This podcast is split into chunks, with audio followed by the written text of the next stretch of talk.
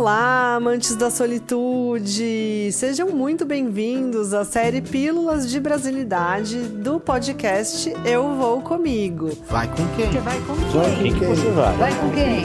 Eu vou comigo!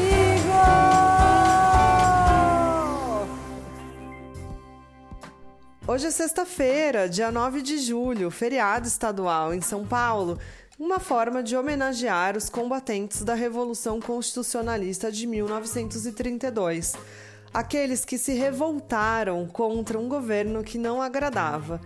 E por que não, então, prestigiar e homenagear a cidade de São Paulo?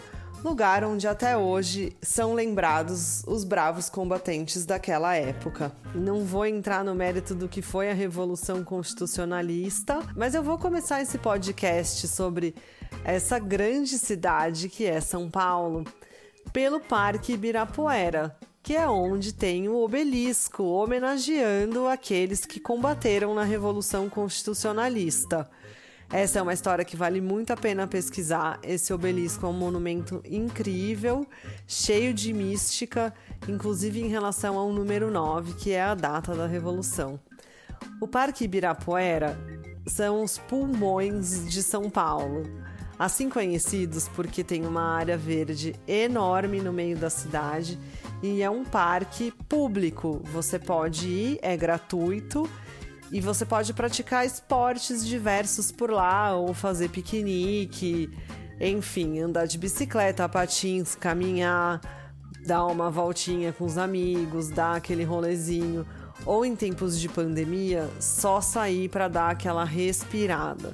De máscara, mas sair para dar aquela respirada, tomar um sol e aquele ar que merecemos. Os entornos do Parque Ibirapuera são bastante interessantes e eu vou passar com vocês para Vila Mariana, que é um cantinho que eu adoro, porque parece ainda uma vilazinha daquelas mais antigas e é o lar da melhor coxinha do Brasil. Sim, o Bar do Veloso. Há quem diga que existem outras que são tão boas quanto ou melhores mas o Bar do Veloso é um tesouro da cidade de São Paulo que fica ali na Vila Mariana. É uma dica bem legal. Agora, na época de pandemia, eu realmente não sei como tá funcionando. Mas vale dar uma perguntada se você estiver por São Paulo, para pelo menos ver se dá para pegar um delivery. Eles têm uma portinha na lateral que você pode pegar e levar para casa. Se você for ficar por lá, a recomendação ainda é pegar um chopinho ou uma caipirinha, que vale muito a pena e as caipirinhas são premiadas. Se você bebe, é claro. Se você não bebe, coma coxinha e seja feliz. Saindo do Bar do Veloso, você pode seguir caminhando até a Avenida Paulista. Sim, caminhando. Tá bom, é perto? É perto. Se você gosta de caminhar, é perto. Se não, você pode pegar um metrô e parar já lá no meio da Avenida Paulista. A Avenida Paulista é muito legal, cheia de coisas para você fazer. O que eu indicaria lá, se você tá turistando, é subir no mirante do Sesc. Vale a pena checar o site para ver se você tem que agendar um horário e se não precisar agendar, se assegure de chegar cedo, porque as filas costumam ser grandes. A entrada é gratuita e lá em cima você tem uma vista panorâmica da cidade de São Paulo. Vale super a pena. É um passeio muito legal, você pode fazer com toda a família. Você pode fazer sozinho também, é bem interessante. Você vê a cidade de uma outra perspectiva. E lá em cima tem um café e uma estrutura com banheiros, então se você precisar usar. Se você achar que o café ali não vale a pena, ou ainda quiser seguir seu passeio pela cidade sem fazer uma parada, a próxima parada que eu te recomendo é a Casa das Rosas. A Casa das Rosas é um casarão antigo que fica bem perto do Sesc, ali na Avenida Paulista, até na mesma calçada. É um casarão antigo que você pode entrar para visitar, também não paga nada. E você pode ver como a elite brasileira vivia antigamente. A casa mantém os itens de arquitetura originais e é bem interessante também esse passeio. O jardim é cheio de rosas, parece que você está em outro lugar que nem é São Paulo. E lá no fundo também tem um café e um restaurante, então você pode passar alguma parte do seu dia por ali. Atravessando a rua, tem o Museu de Cultura Japonesa. Também a entrada é gratuita e é bem interessante. Inclusive o banheiro tem aquele vaso sanitário do Japão que é cheio das coisas. Ele esquenta o assento, ele joga arzinho, a descarga é bem diferente. Se você é curioso, até para conhecer um pouco mais dessa parte que é tão diferente do que a gente está acostumado, vale a visita. E sempre tem exposições legais por lá. Seguimos mais em frente, chegamos no MASP. O MASP, um museu maravilhoso, cheio de obras de arte incríveis e exposições que eu nem preciso falar aqui. É importante você comprar o seu ingresso com antecedência, porque aos finais de semana costuma ser cheio, ainda que por enquanto esteja funcionando com observância aos protocolos da pandemia.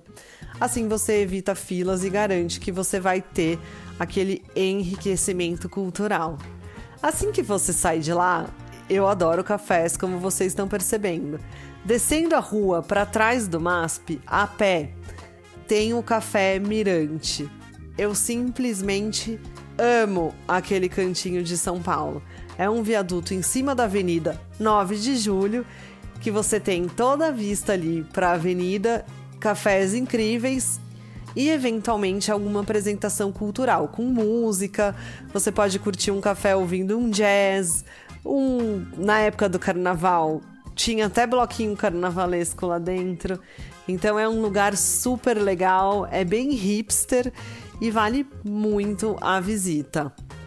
Ainda ali na região, descendo a Avenida da Consolação, você vai em direção ao centro de São Paulo. Ou você pode também descer a Rua Augusta. São lugares que você tem que conhecer. Simplesmente incríveis, com todos os tipos de barzinho, balada, tem tudo para todo mundo. Então é muito legal. É um lugar bem legal para se você também tá indo sozinho para conhecer uma galera, porque a galera que costuma frequentar esses lugares é bem aberta para conhecer pessoas. Então tem que fazer parte do seu roteiro quando você estiver por lá. Dali do centro você já pode pegar um metrô e seguir para o bairro da Liberdade. O bairro da Liberdade é o reduto do Japão na cidade de São Paulo. E é outra experiência que é muito interessante, é daquelas que te abre a cabeça, porque você entra numa cultura totalmente diferente no centro de uma metrópole.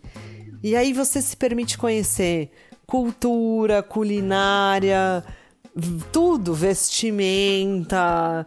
É muito legal. Inclusive tem até um pouco de parte coreana que você também pode conhecer visitando ali. Se permita caminhar sem destino ali pelas ruas da liberdade.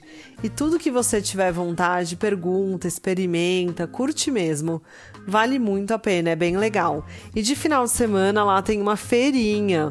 Você pode comprar coisas artesanais japonesas e você também pode comer muita coisa gostosa com preços acessíveis. Não é uma feirinha muito barata, mas os preços são bem ok para o que eles oferecem.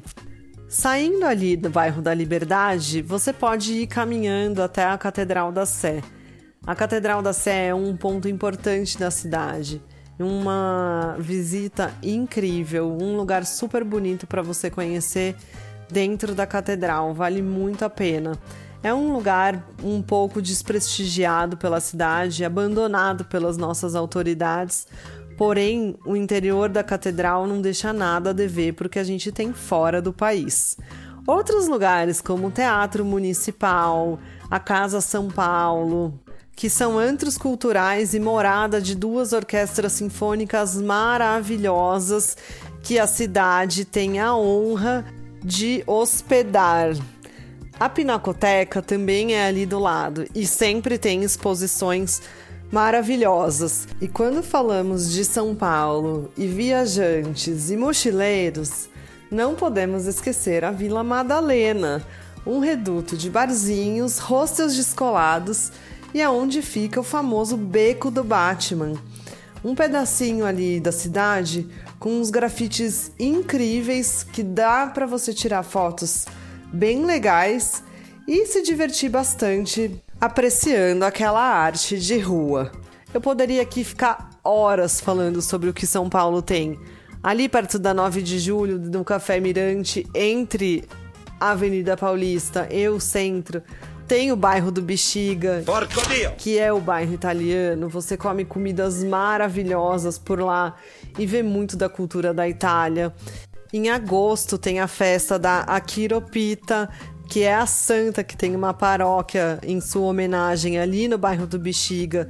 E é a festa italiana mais tradicional que a gente tem no Brasil. Tá indo para a edição número 95. E o ano passado foi realizada de forma online. Esse ano a gente ainda não sabe como vai ser. Mas enfim, São Paulo tem de tudo para todo mundo. E isso é o que faz a cidade ser o que ela é. Sim, tem trânsito, sim, tem poluição, sim, você tem que tomar cuidado com as suas coisas, tem que ficar esperto. Mas você pode ir ali no centro para ver a arquitetura incrível, tomar um chopinho no Bar Brahma, na Avenida São João, com a Avenida Ipiranga, que é um marco da cidade, até na música de Caetano. Que só quando cruza Ipiranga e a Avenida São João e conhecer tudo que a cidade tem para te oferecer de melhor. Tem bastante coisa para fazer de forma gratuita e tem bastante coisa também se você estiver disposto a gastar um pouco mais de dinheiro. Se você não gosta de fazer as coisas gratuitas ou se o seu esquema é outro, a cidade também oferece muitos shoppings, também tem cinema, tem muitos bares, tem muitos restaurantes, enfim, realmente é uma cidade para todos. Então fica aqui a nossa homenagem nas pílulas de brasilidade a essa cidade de 11 milhões de habitantes aqui no sudeste do Brasil. Você pode pegar sua mochila e preparar para quando alguém te perguntar: "Vai para São Paulo com quem?" Você responder: "Ué, eu vou comigo."